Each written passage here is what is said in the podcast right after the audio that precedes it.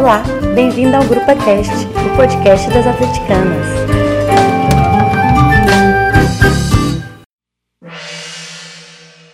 Oi, gente, tudo bem? Aqui quem está falando é a Lela. Depois de um longo e tenebroso inverno, estou de volta nesse Grupo Cast pra, com muito conteúdo para a gente falar sobre três jogos do Galo, os, os últimos jogos que foram é, contra a Caldense, contra o Danúbio e contra o Tupi. E ainda vamos projetar o que, que vai acontecer no jogo do Galo contra o Defensor é, pela próxima rodada eliminatória da Libertadores. E para falar sobre esses temas todos, eu tô aqui com algumas amigas minhas, que é a Sabrina. Oi, gente, boa noite. Aqui também com a Lu. Boa noite, pessoal. Com a Julie. Boa noite, muito bom estar aqui de novo. Com a Nina. Boa noite, gente. Prazer estar aqui de novo. Vamos que vamos. Gente, vamos, vamos começar falando do jogo do Galo contra a Caldense, que foi lá em Poços de Caldas. E nesse campeonato mineiro, o Galo tem entrado para jogar com o chamado time B, o time alternativo. E tem, até agora tem dado bons resultados, né? A gente tem visto que o negócio está funcionando, atingindo os objetivos, né? Queria saber da Sabrina o que, que, ela, o que, que ela achou desse jogo, o que, que ela destaca desse, nesse time. Bom, o jogo contra a Caldense começou sinalizando que ia ser um bom jogo, né? A gente fez o gol aos 4 minutos uma cobrança de escanteio do Terence quase entrando direto e o Léo sem defeito Silva completando pro gol.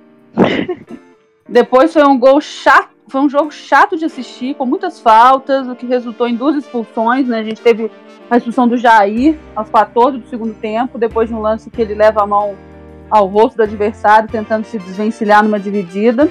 Sendo que já era para o árbitro ter expulsado o Jean Henrique da Caldense, que tomou um amarelo aos 9 do primeiro tempo, por uma falta dura no Carlos César, melhor sorriso. E pouco depois, aos 13, ele faz outra falta dura, dessa vez no Vina, né? Parece que ele pediu para ser chamado assim, né? Em vez de Vinícius. E o árbitro levou na conversa, então já, já saiu no lucro aí.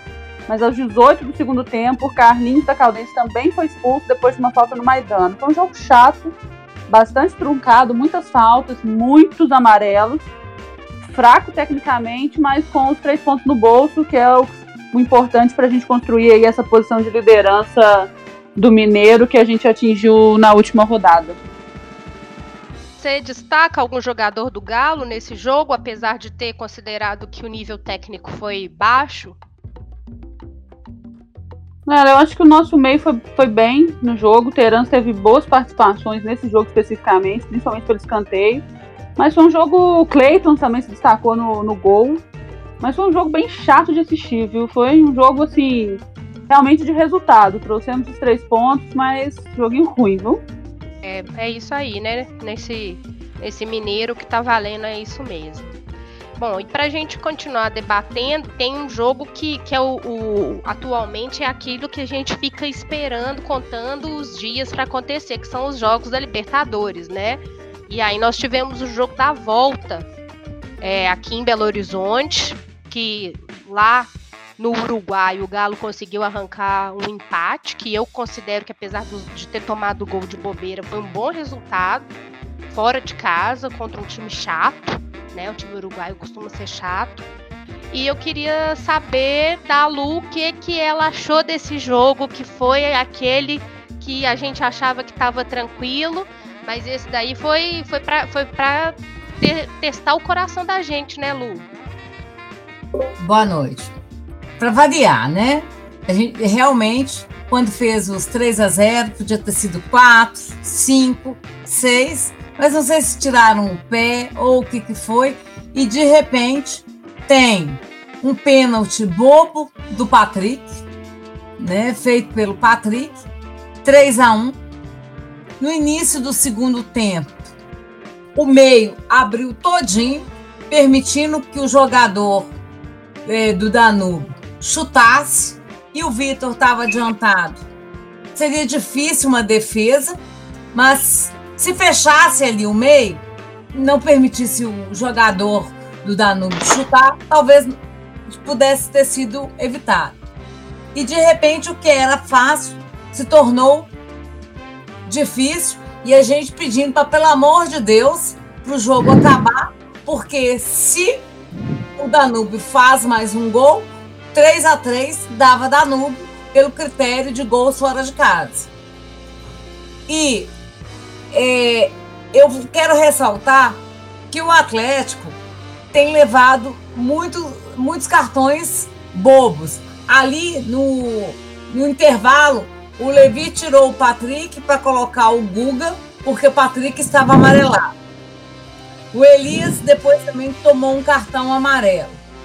E eu acho que quando o Guga não entrou, embora a gente tenha a perspectiva que ele vai ser o titular da lateral direita, eu acho que, que ele sentiu e não foi bem depois que entrou.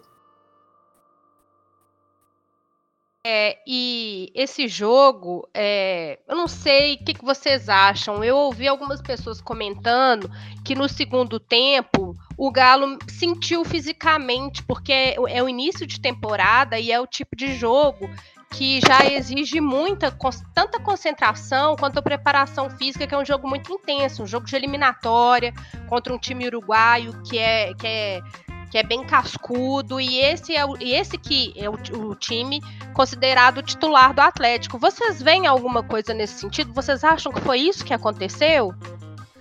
Ô Lela, eu concordo com você, porque tinha uma hora que o Luan, tadinho, já não estava tendo perna mais para correr. Por isso eu achei acertada a entrada do Guga, porque ele entrou para fazer correria, porque ele tem, tinha, né, condição física para isso. Porque realmente teve uma hora que você via que os caras estavam mortos, o Luan não aguentava mais correr e, e o e assim, e o Galo tomando. Chegou a tomar uma pressão. Chegou não, né? Tomou pressão. Então, assim, eu concordo realmente que essa questão física pegou nesse jogo em específico. E outra eu coisa concordo. que eu acho. É, pode falar, Lu, pode falar, por favor. Não, era Sabrina. Eu ia falar que eu concordo com a Júlia que desde o primeiro jogo, ainda no Uruguai, ficou bem claro que o principal vamos dizer assim, ponto positivo desse time era a qualidade física, né, do time uruguaio. E ficou claro de novo aqui no Independência, né, que eles cansaram depois da gente. A gente começou a, a segurar, tentar cadenciar mais o jogo, mas com isso também abriu muito espaço, enquanto que eles vieram para cima no segundo tempo até pela diferença de, de, das temporadas, né? Eles já estão num, momento em que a condição física, que o entrosamento tá melhor e a gente tá no inicinho, inicinho da temporada mesmo, né? E eu acho que outra coisa que a gente precisa comentar sobre esse jogo é Ricardo Oliveira, que tá fazendo muito gol, e gol importante, gol na competição, jogo, jogo eliminatório. E eu que falo que ele é um jogador artilheiro dos gols que não valem nada, ele tá queimando a minha língua, porque os gols dele estão sendo muito importantes, ele tá fazendo gol muito importante mesmo. Queria que vocês comentassem também esse número expressivo de gols dele jo lá joga logo no início da temporada. Ah, eu quero aproveitar esse espaço aqui para desculpas públicas pro Ricardo Oliveira por, por eu ter dito que ele era o pior nove da história do Atlético ele finalmente entendeu, acho, não, vou falar finalmente, mas parece que ele entendeu o que é ser nove, o que, que a gente espera de um nove. Quero dizer para ele que agora eu retiro tudo que eu disse, que eu nunca o critiquei, que ele é o melhor nove desse país. Olha, pelo menos ele tem feito os gols. É, os jornalistas, a imprensa, coloca ele no momento como o 9 com o melhor eh, custo-benefício é, em atividade no futebol brasileiro. E o gol dele, né, o terceiro gol, que realmente foi um gol muito bonito, foi eleito o gol da rodada da Libertadores tem um gol bonito e assim, eu tô vendo nesse início de temporada, além de outras coisas que eu criticava nele, como por exemplo o fato de que ele não acompanha contra-ataque, que ele eh, sempre falam que ele tem um excelente preparo físico, mas ele, ele ficava tava ficando sempre para trás dos zagueiros e nesse ponto, nesses últimos gols que ele fez, realmente isso aí não aconteceu. É, é bom que ele continue assim, é, desse jeito que a gente gosta, queima mesmo a nossa língua. Por favor, né, Lela? Assim, eu acho É, que o Ricardo pelo Oliveira de viu um- uma estatística que ele no ano, até o momento, ele tem mais gols do que o São Paulo inteiro no ano, na, na temporada, então isso é bem expressivo, né? Fizeram um, um comparativo dos números dele, não só em, em gols, mas é o mais relevante, né? Quando a gente fala de nove, eu acho que a- essa campanha do, do Ricardo Oliveira fez com que a gente não sentisse falta de certos noves traidores por aí. E a Lu falou bem, ele ganhou aí, eleito pelos torcedores como o gol mais bonito, o terceiro gol, gol dele, né, o terceiro gol do Atlético no jogo, o segundo dele. E que também nesse gol eu acho que vale ressaltar o passe maravilhoso do completamente sem defeito Casares. Nossa, jogou bola demais, viu?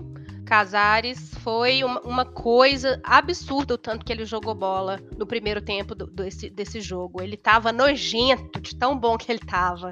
E eu não sei como a torcida do Galo não valoriza e não vê o tanto que o cara joga bola. É difícil.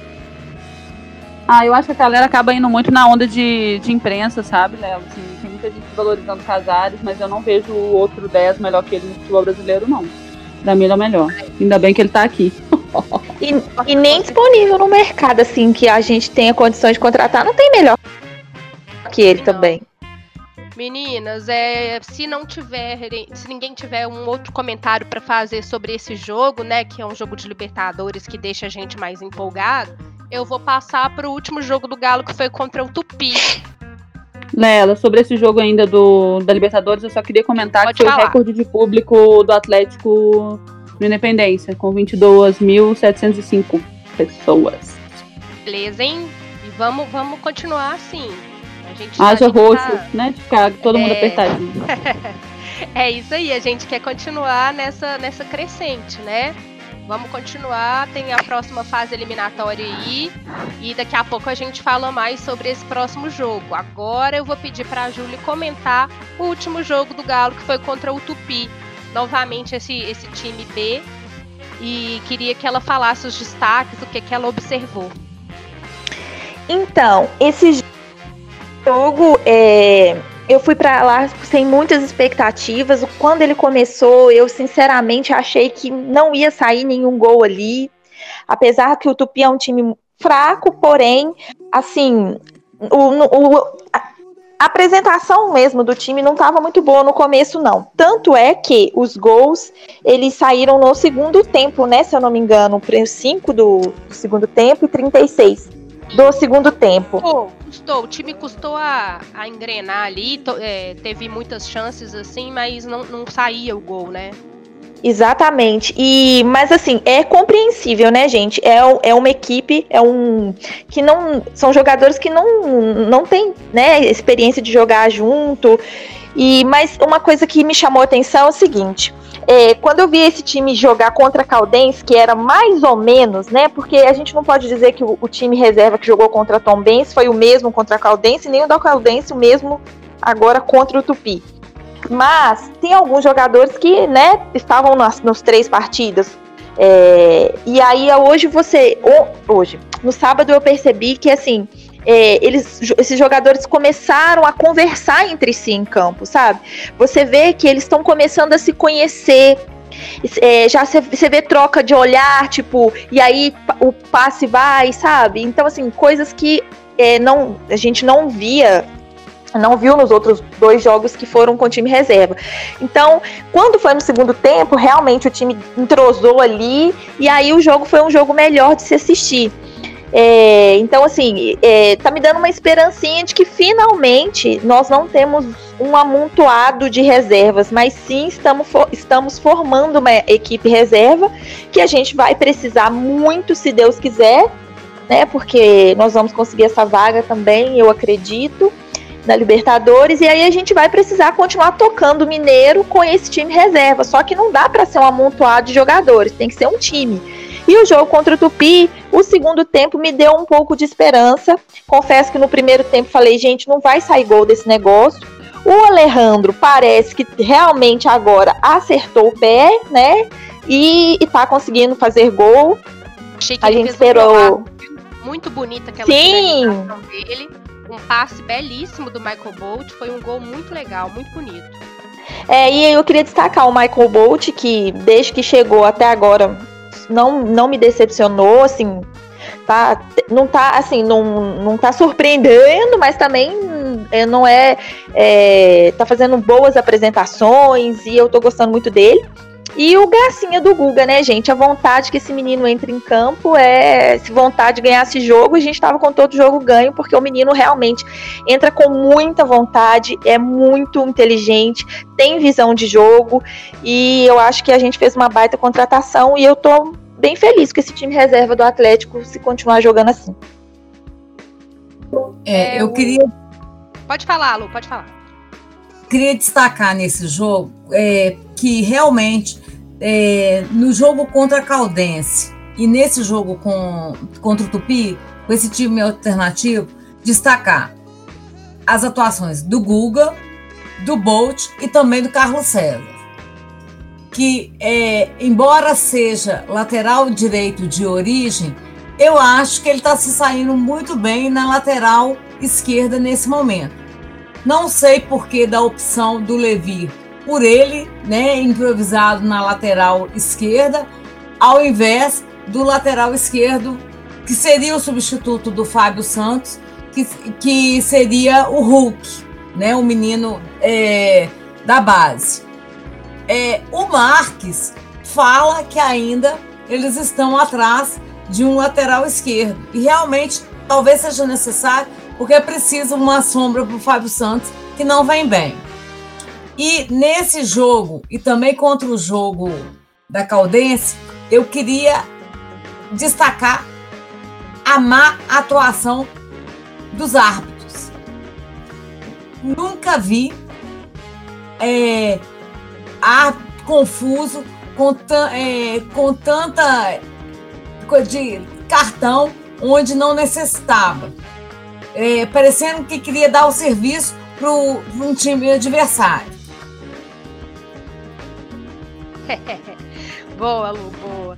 Eu também reparei nisso que Carlos César foi um destaque muito positivo. Eu acho legal porque eu simpatizo muito com ele. É, fico feliz com as boas atuações dele. É, e eu acho que é bom porque a gente precisa de opção, né? A gente tem muitos jogos pela frente e a gente precisa de ter jogador preparado para entrar e, e, e, e, se sair bem. É, realmente é uma coisa que eu tenho um pouco de dificuldade de entender, que é a questão de que alguns meninos, alguns jogadores, como o Hulk, é, acabam sendo barrados, é, não colocam esses, esses meninos para jogar. No caso do Guga, eu, eu consigo entender. Eu, eu, eu acho, né, gente? É uma impressão que eu tenho. Que o, que o tem um pouco de receio de, de colocar o menino para jogar num momento muito decisivo. Ele que é jovem e tal. E ele e a pressão bater e ele não se sair bem e se queimar com a torcida que está com uma expectativa muito alta em relação a ele. Então eu acho que, que o Levi tem sido cauteloso com isso e eu acho que é importante, eu acho que, que tá certo. Mas eu é, tem que tem que ir fazendo isso, tem que ir dando moral para ele aos poucos, que ele tem muito talento para para deslanchar. E bom, menina. Ô, Léa. Sim, pode falar, só, claro. Só fazer um destaque aqui, um jogador que evoluiu muito do último jogo que jogou para esse agora eu achei que foi o Vina. É, no, no último jogo que os reservas jogaram, ele ficou bem apagado. É, Nesse, nesse jogo agora, eu achei ele no primeiro tempo, o Galo não fez um bom primeiro tempo, mas eu achei ele o jogador mais lúcido do Atlético. Tempo. Ele fez boas jogadas, ele deu um passe lindíssimo que acabou não terminando em gol, mas é, eu achei que ele teve uma evolução assim realmente muito boa, é, além do gol, né, claro, mas mesmo se ele não tivesse feito gol, fez um bom primeiro tempo. Segundo tempo, ele, eu acho que o, o time deu uma nivelada, então ele não se destacou muito mais, mas fez o gol. E, e ele tem tomado uma postura de liderança bem legal dentro do time. Dá para perceber que ele tenta orientar os jogadores e tudo. Isso ele já fazia mesmo quando ele não estava bem no jogo, mas eu acho que ele acaba tendo mais moral quando ele tá jogando realmente bem. O Carlos César, eu acho que, igual vocês falam que ele tá jogando improvisado, eu acho que o motivo por ele estar jogando é que ele tem uma liderança dentro do grupo dos reservas. Ele está no Galo há muito tempo, ele sabe que ele é reserva, ele entende essa condição dele e Tanto que ele costuma ser até o capitão do time. É, e mas ontem eu percebi, ontem não, né? No, no sábado eu percebi também que o, o, o, Vina tem meio que tomado essa posição, principalmente no ataque, de dar uma orientada nos meninos, achei bem legal. Achei bom salientar aí. É muito bom, né? Esse, esse entrosamento, esse conhecimento que, esse, que esses jogadores estão tendo, isso vai, vai faz, pode fazer muita diferença na nossa temporada. É muito bom poder contar com esse pessoal pronto para entrar quando for necessário. E eu acho que agora. Eu, eu tá... gosto. Pode falar, eu, go... eu gosto do Vina também, porque eu gosto de jogadores que chutam de fora da área. A gente tem pouco isso no Atlético, historicamente, né? E às vezes o jogo tá muito fechado é mais uma alternativa, né? É mais uma forma de buscar o gol ali. E ele tá sempre buscando essa alternativa. Concordo super com você, Lela, sobre essa cautela do Levi em lançar o Guga. Porque a gente já viu muito menino talentoso ser queimado. O próprio Guga, quando entrou no segundo tempo no jogo da Libertadores, eu achei que ele sentiu um pouco a pressão. Ele não estava tão solto quanto ele, quanto ele esteve aí nesses jogos de Mineiro. Então, eu acho que ficou mais claro ainda que essa, esse cuidado é necessário até para que ele realmente renda o que ele pode com mais confiança e ritmo. É, eu acho que é mesmo. E eu acho que o Levi vai estar tá trabalhando o Guga separado. Para mim, hoje, né, o, o Guga estaria à parte. O Patrick, por enquanto, é o titular da posição pelo Levi, justamente para não é, queimar é, o garoto que a gente acredita e todos acreditam que ele tenha um potencial. E demonstra isso, realmente. É, em relação ao, ao Guga e o Patrick, eu, eu acho muito bacana a, a relação que o Levi tem com o Patrick. Ele tirou o Patrick logo na virada do segundo tempo. Por quê? Porque ele sabia que a, a, a, torcida ia cair matando em cima dele. E o Patrick, gente, a gente tem que aceitar.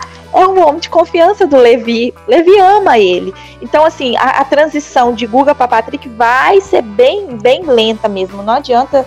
Eu fico vendo os comentários do pessoal em rede social do Atlético e querendo o Guga, gente, ele não vai entrar assim, não vai substituir da, da noite pro dia. E o Levi tá certíssimo, porque ele preserva o Guga e preserva a relação boa que ele tem com, com o Patrick. E sobre ele ter entrado nervoso na, na, na naquele, no jogo da, da, Libertadores, de semana passada, super normal. É a primeira vez que ele tava jogando Libertadores na vida, era o sonho dele. Qualquer um ia, assim, né? E o menino jovem, ele ia realmente sentir, não tinha como. Porém, o Levi eu acho que o Levi acertou de ter colocado ele, porque se o Patrick tivesse continuado, aquele jogo teria se tornado muito pior com a pressão da torcida em cima dele. Isso aí, meninas. Eu acho que agora a gente já pode fazer nosso prognóstico para o próximo jogo, que é um jogo super decisivo, que vai ser lá no Uruguai, no mesmo estádio que a gente jogou contra o, contra o Danúbio. Vai ser essa partida contra o Defensor às nove e meia da noite no horário de Brasília. É, e já estamos todas nervosas, o coração tá, já tá no, no clima aqui. Queria saber da Nina o que, que ela tá imaginando para esse jogo.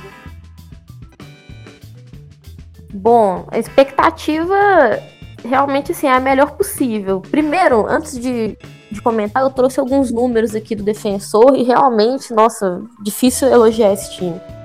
Mas assim, eu queria só deixar um recado que eu acho que a imprensa tem feito e os torcedores têm caído numa onda muito, muito feia no Brasil de achar que time brasileiro tem obrigação de chegar na Libertadores e arrebentar qualquer time dentro de casa, fora de casa. É, por mais que os times brasileiros normalmente têm uma condição financeira muito melhor, e tem mesmo. Amiga, eu mas vou te interromper começar... só para lembrar o caso do São Paulo, né? Que perdeu para um time argentino pequeno pequeno mesmo. Sim. Ninguém nunca tinha ouvido falar desse time. E, e, perdeu, assim, não conseguiu fazer nenhum gol nele. Então, é, não, tem, não tem jogo fácil, né? A verdade é Exatamente. essa, Libertadores. Exatamente, eu acho que isso coloca uma pressão desnecessária, às vezes, nos times brasileiros.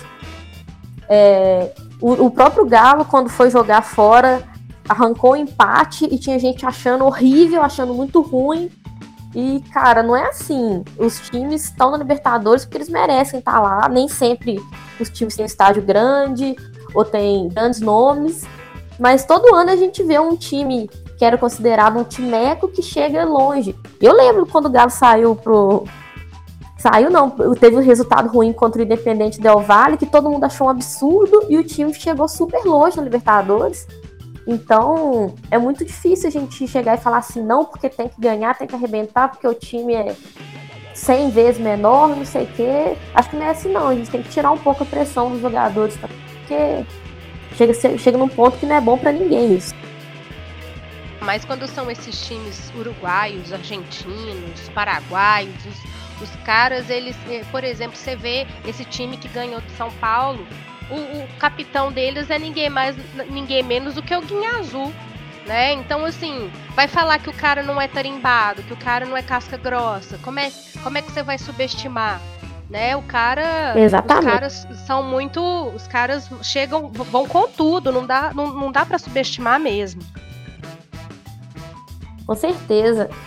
É, então, falando sobre um pouco sobre o defensor, né, que é o próximo adversário, o defensor faz um 2019 assim de, de ruim para pior, assim. Os caras têm cinco jogos no ano, tem uma vitória.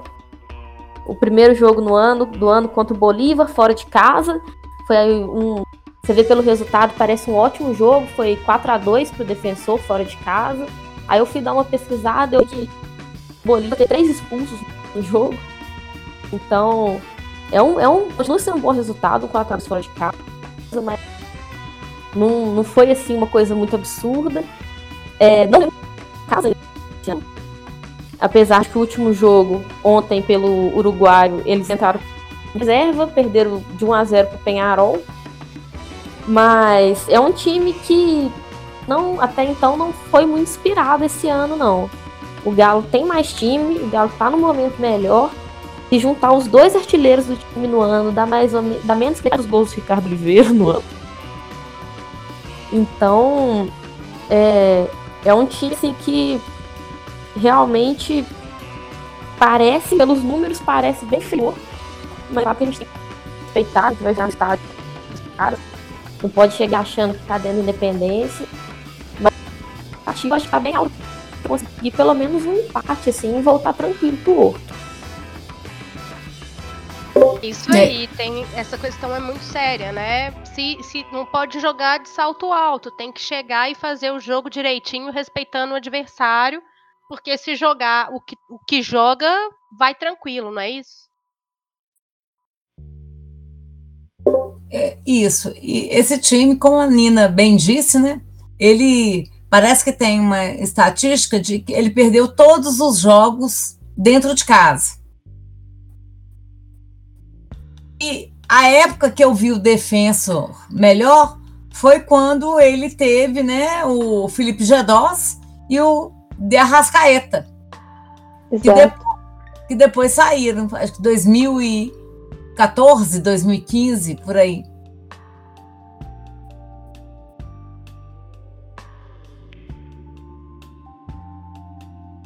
É, eu é, na expectativa da gente fazer o campeonato uruguaio mesmo, né? Danúbio, Defensor e depois o time uruguaio. Nacional. Que... Nacional. Se tudo der certo, pegaremos no grupo E. Isso aí, vou entregar a taça do Uruguai.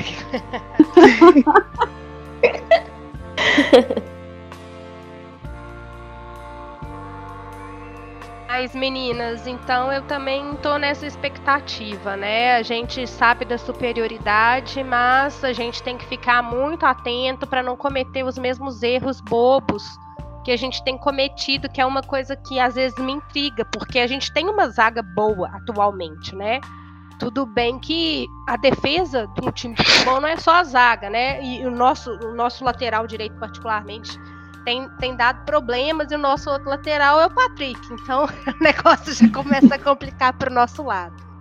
Mas eu espero que os detalhes sejam acertados e que o time entre bem concentrado, porque não é, não é moleza, não. É, é difícil. E abro aí a palavra. Ô, Lela. Sim. É, alguém falou de respeitar o adversário, mas respeitar o adversário é fazer couber, né? E o Atlético não sabe fazer isso. Atlético tira o pé.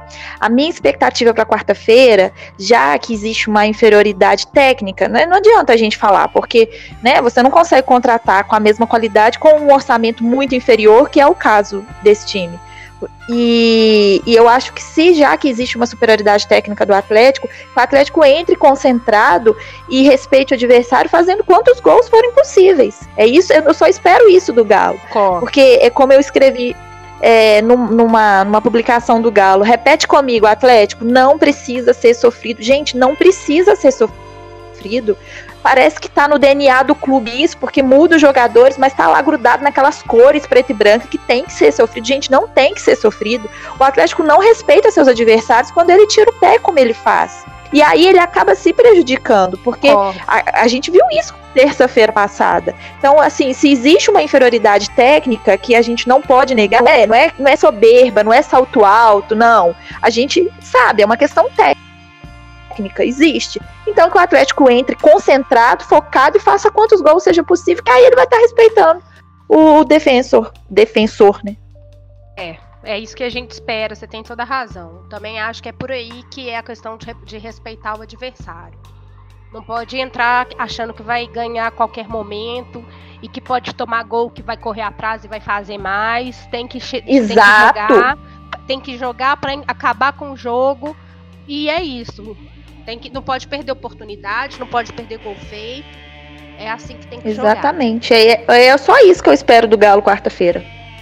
Meninas, é. é. a Lu tem uma novidade aqui para nós sobre o Gustavo Blanco. Lu, fala para nós.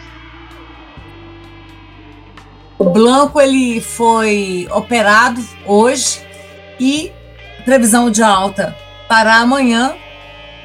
E logo em seguida, né, nos próximos dias, começa a fisioterapia. Como? Hoje, hoje segunda-feira, dia 18 de fevereiro, Isso. só para a gente situar né? Quando o, a questão é que ele a perspectiva dele, de volta dele é mais lenta, né? Porque é a segunda cirurgia no mesmo joelho que estava operado. Então, quando ele sofreu a lesão, o Felipe Calil deu a previsão de, é, de volta dele entre 8 e 12 meses. Se fosse a primeira lesão, seria de seis a oito meses, período de volta aos gramados.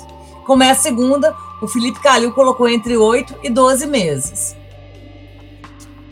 É, a situação do Blanco é bem complicada. Tomara que ele tenha muito apoio e uma cabeça muito boa para superar tudo isso, porque, nossa, não consigo nem imaginar como que ele deve estar passando. Difícil demais. É, Lera, eu acho que isso. Fala, fala. E, e, eu acho que isso traz também um outro um outro agravante, assim, que eu acho que é um, um dos fatores que está fazendo a gente passar esse sufoco, sabe? Eu acho que o nosso meio de campo marcador ali ainda não ainda não encontramos a formação ou a situação ideal de quem está jogando, sabe? Eu acho que talvez quando a gente joga com Casares mais livre, eu prefiro jogar com Casares mais livre, sem obrigação de voltar tanto para marcar. Eu acho que ele rende mais assim ofensivamente para nós. A gente acaba precisando de uma recomposição ali atrás um pouco mais robusta do que, que a gente está tendo. O Fábio Santos já não está com fôlego para voltar tanto tão rápido e marcar tão bem. E aí o Adilson em alguns momentos também não tem conseguido dar essa cobertura que o Fábio Santos está tá precisando. E eu não, não sei tá se talvez estável, né? Ele tá tá tá, é... tá dando muita confiança pra gente.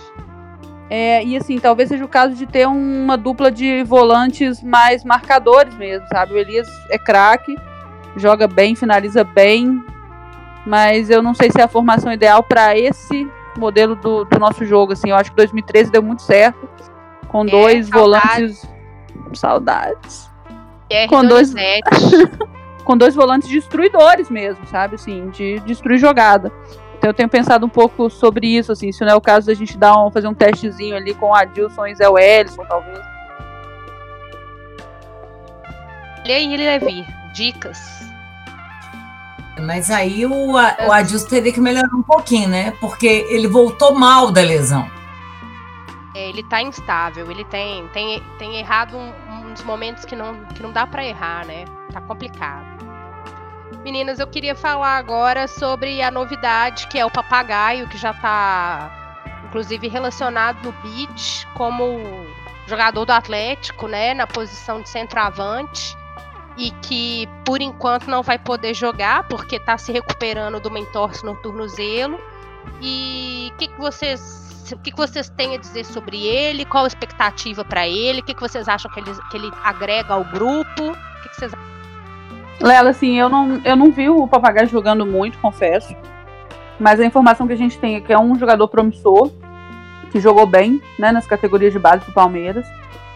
Acho importante ter mais jogadores de ataque, porque atacante é caçado, tem mais possibilidade de lesão, ainda que lesões mais leves, né? Vamos torcer para isso, para que ele não seja um, um reforço só para o DM, né? Que seja um reforço em campo também.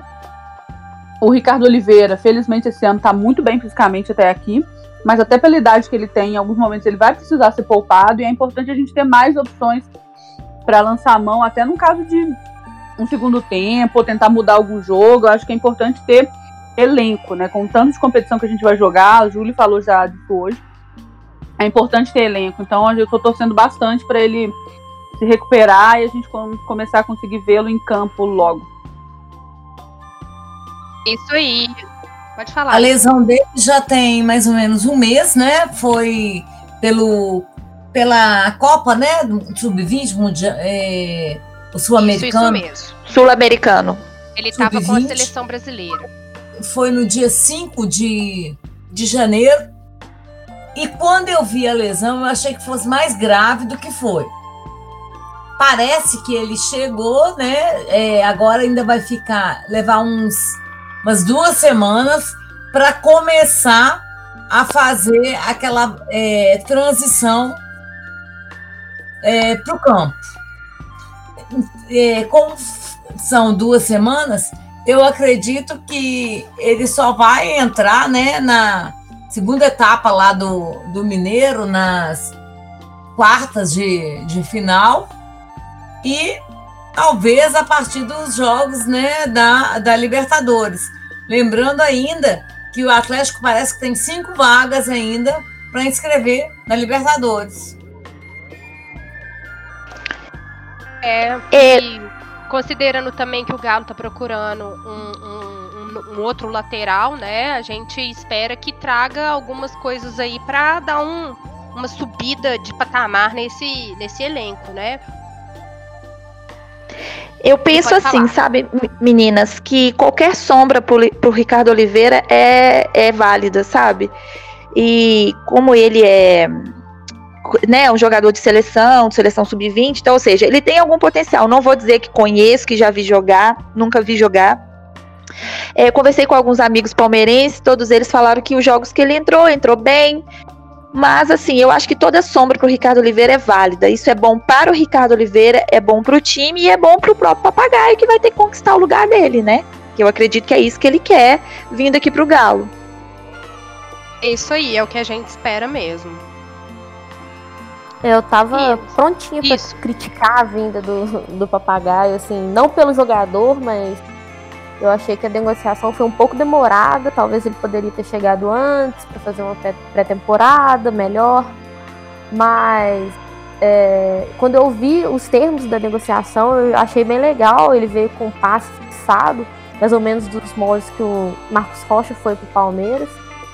E ele é um jogador com potencial bem legal, assim.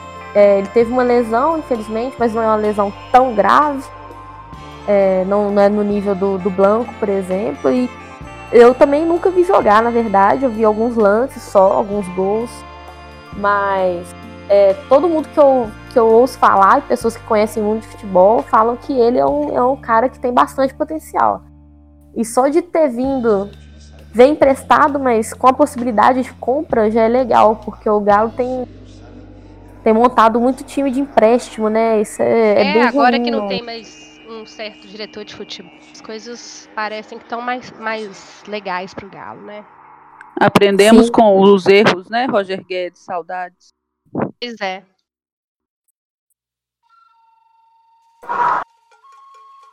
Bom, gente, um assunto que não está relacionado diretamente ao Galo, mas que diz respeito ao futebol e que diz respeito a todos nós, é essa é, é, a situação lá que, que aconteceu no jogo do Vasco do Fluminense pela, pela, pela Taça Guanabara, né? Que foi uma situação extremamente horrível, né? A gente vê em 2019 um jogador de futebol profissional fazer uma coisa dessa é, em cadeia nacional para todo mundo ver, né? Ficar o eu, eu gostaria que vocês me ajudassem, que eu não sei o nome do jogador, é Renato, o jogador do Vasco que estava cantando no, no, vídeo. Deixa eu. É, é Felipe é, alguma coisa. Pra... Isso, é um jogador do Vasco que. que é Felipe Bastos. Felipe Bastos, ao comemorar o título, ele cantou que o Fluminense é time de viado, porque, segundo dizem, é uma música que é cantada lá no Rio de Janeiro. Então, assim, é, eu vou sair do papel de moderador e vou dar minha opinião. Eu acho que, em primeiro lugar, esse jogador ele é muito burro, né? Porque quando você é um profissional de futebol, e ainda mais hoje em dia, que os jogadores de futebol, cada dia eles estão num clube e essa questão de amor à camisa não existe, ele é um cara que não tem visão de futuro, né? Porque ele complica a ida dele para um outro time. E em segundo lugar, aquilo que é óbvio, né? Esse tipo de coisa de, de homofobia é, é, lamentável, principalmente quando a gente vê um jogador de futebol que é um cara que tem uma, uma visão é, diante de uma torcida, de, de, é, de uma maneira acaba sendo modelo para crianças, para jovens. O cara fazer uma coisa dessa, sabe? Quando eu vi o vídeo, eu fiquei até meio constrangida, eu fiquei com vergonha por ele, sabe? Sabe? É, eu achei tudo muito lamentável, muito triste, sabe? A gente ainda tem que ver esse tipo de coisa. É, queria que vocês comentassem também o que, que vocês viram, o que, que vocês acharam, o que, que vocês têm para dizer sobre esse mais um episódio de homofobia no futebol, né? Que tristeza. Eu acho que é, foi uma atitude infeliz e o Vasco tinha dado um exemplo tão bom na semana passada sobre a questão é, é, da ajuda, da solidariedade com a, com a questão da morte né, do, dos meninos lá do, do Flamengo. E agora acontece isso é, com o próprio Vasco. O jogador do é Vasco. dado um exemplo tão legal, né? Um Exatamente. exemplo tão legal de como que a rivalidade ela pode ser sadia, né? Pode ser uma rivalidade respeitosa que rivalidade não é inimizade, não é guerra, não é querer né, o mal do outro. E aí a gente vê isso que é tão bobo. E o pior é que a gente vê também muita gente passando pano nas redes sociais, falando que é assim mesmo, que isso é do futebol, que sempre foi assim.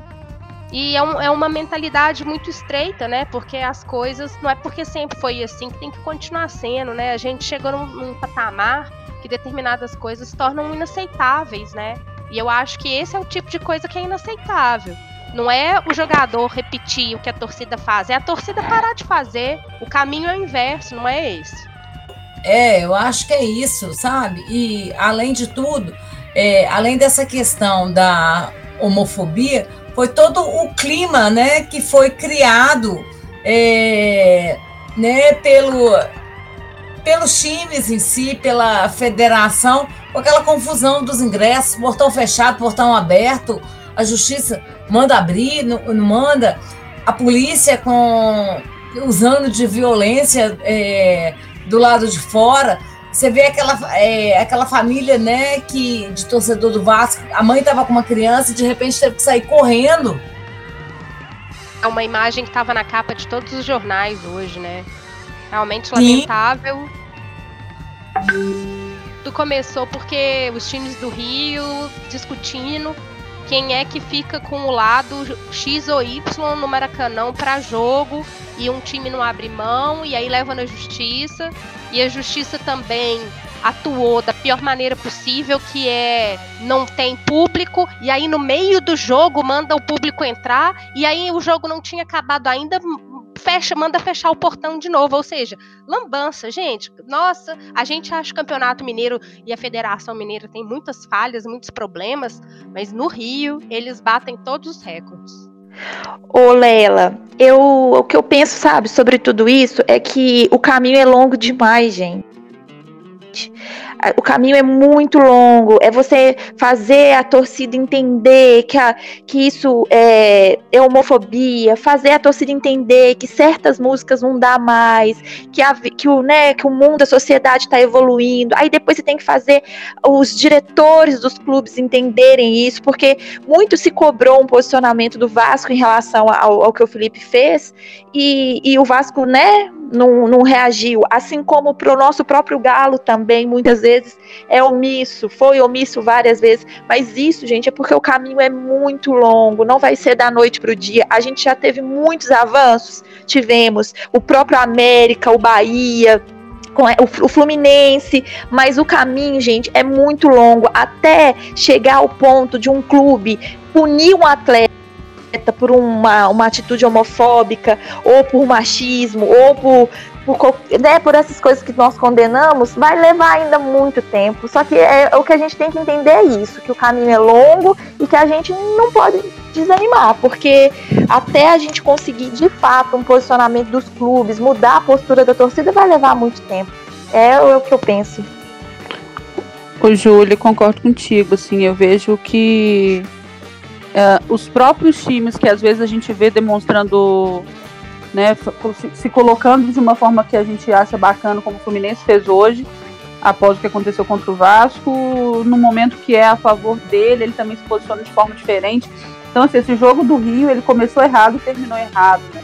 Ele começou errado com toda a confusão de ingresso, com toda a violência do lado de fora e com o próprio Fluminense, né, que criou todo o impasse de querer exigir que determinada é, área do, do, do, Maracanã fosse para sua torcida e fazendo com que uma final de Taça Guanabara fosse jogada praticamente o jogo inteiro sem torcida.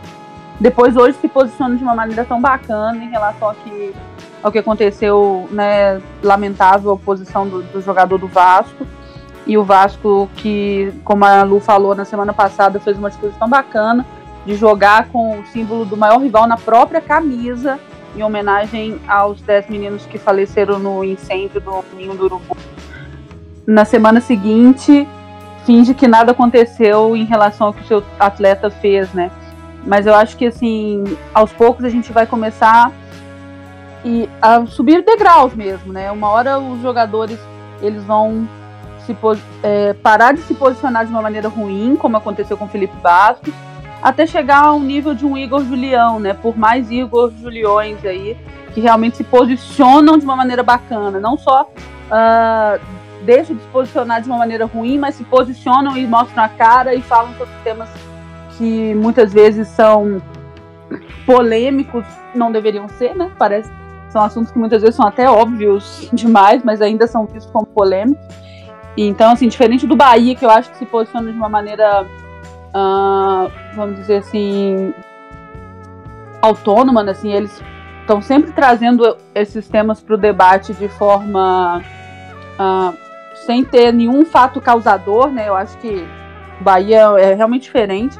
O América também tem algumas posições bacanas, mas eu, eu espero que a gente consiga galgar esses degraus, igual o Júlio falou, vai ser devagar, vai ser primeiro as pessoas pensando assim, não vou fazer isso, para depois elas falarem assim, vou fazer aquilo de positivo, como o Igor Julião, jogador do Fluminense, faz. É isso mesmo. E eu acho, eu acho que é isso que a Júlia falou. Tudo bem, né? A gente entende que isso vai demorar. Mas, por exemplo, hoje eu fiquei muito surpresa com a nota do próprio Fluminense, que foi uma nota muito, muito esclarecida, muito interessante diante disso que aconteceu. E, sabe? Então é um episódio muito triste, mas que teve algo muito, muito surpreendente do meu ponto de vista, assim.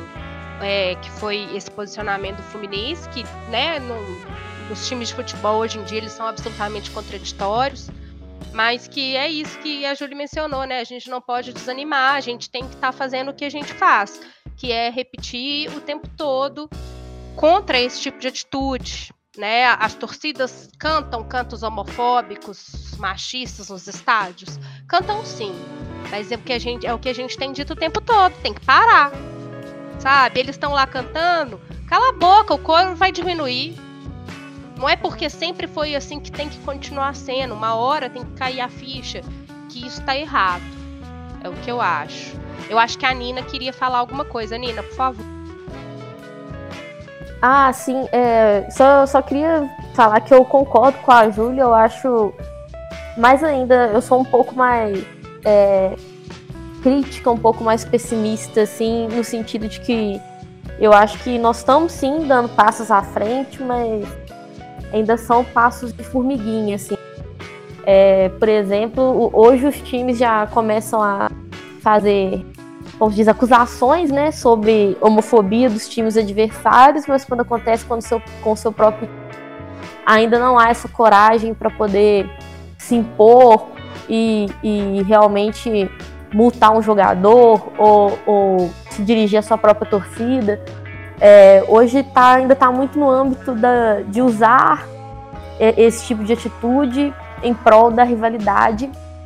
É, como o próprio Vasco tem um, é, tweets falando sobre uma, uma, outra torcida, acho que é da a própria do Fluminense mesmo, que estava gritando bicha na hora de chutar, o, na hora do goleiro bater o tiro de meta, e eles fizeram um tweet legal falando que lamenta essa homofóbica, mas é porque era de outro time.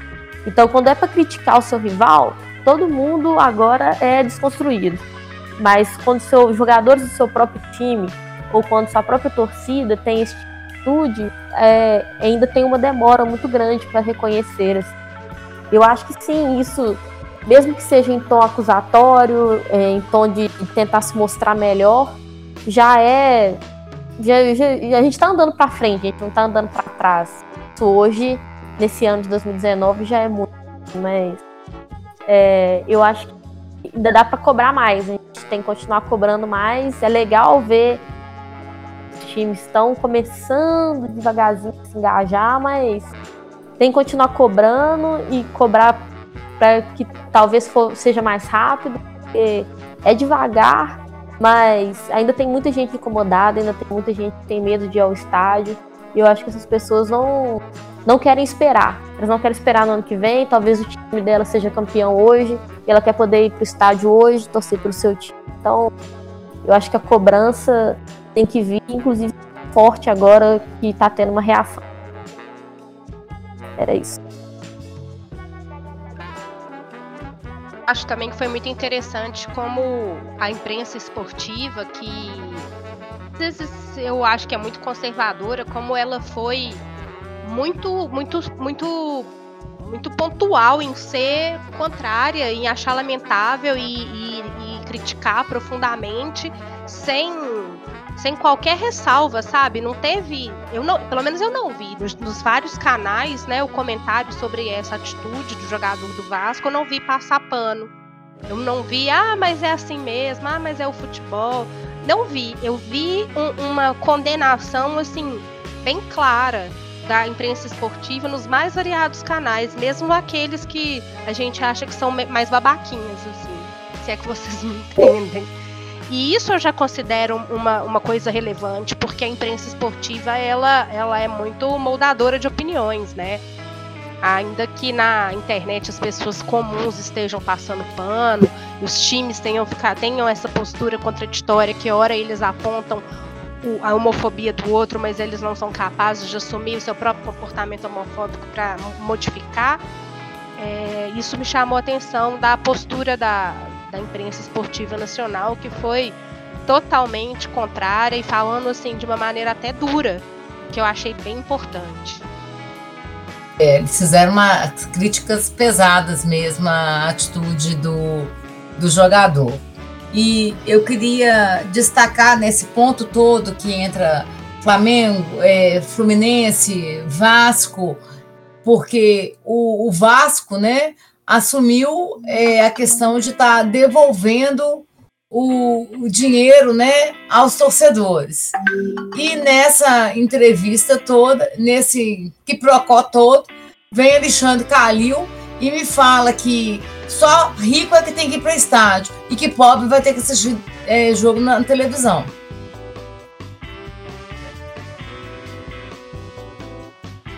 É, o Calil defende isso há um bom tempo, né? E ele acha que, que esse é um modelo americano, é um modelo europeu. E isso eu discordo profundamente dele, porque as ligas europeias e as ligas dos esportes americanos todos têm, têm preços populares de ingresso. Tem ingresso de 500 dólares, mas tem ingresso de 10 dólares também. Sim, eu acho lugar, que tem que fazer uma forma que todos que gostam isso, possam é ir. Aí, pode falar. Isso, sabe? Você tem que fazer uma forma que seja mais abrangente. Pode ter ingresso caro? Ok. Mas tem que ter ingresso a preço popular também. O, o próprio Palmeiras, né, faz isso lá no Allianz Parque. Tem é, o ticket, né, para o sócio sai, aí, é, tem valores diferenciados. Parece que é o que o Atlético quer fazer aqui com o estádio, se é que vai sair ou não mas também ter um, um valor diferenciado, porque a gente não pode alijar as pessoas de poder participar de um evento que gosta. Isso, né? O Calil fala que você vai pagar lá no, nos Estados Unidos, vai pagar 500 dólares para assistir um jogo de basquete. É, mas 500 dólares você vai sentar praticamente dentro da quadra, né? O cara tem um cara que vai pagar 10 dólares, ele vai sentar lá em cima, vai sentar num lugar que não vai ser muito bom, não. Mas ele vai estar lá.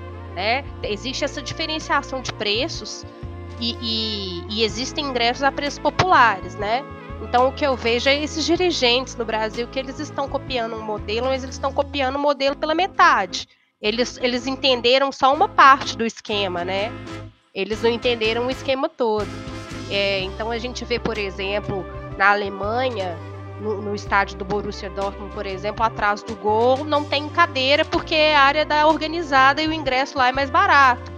Ou seja, lá você, vai, você não vai sentar, mas você vai ver um, o jogo, né? Você tem o direito de entrar no campo. Então, assim, é um modelo que os dirigentes brasileiros dizem que estão copiando, mas eles estão copiando pela metade. Não é bem isso. A, a lição que foi aprendida aqui foi aprendida mais ou menos.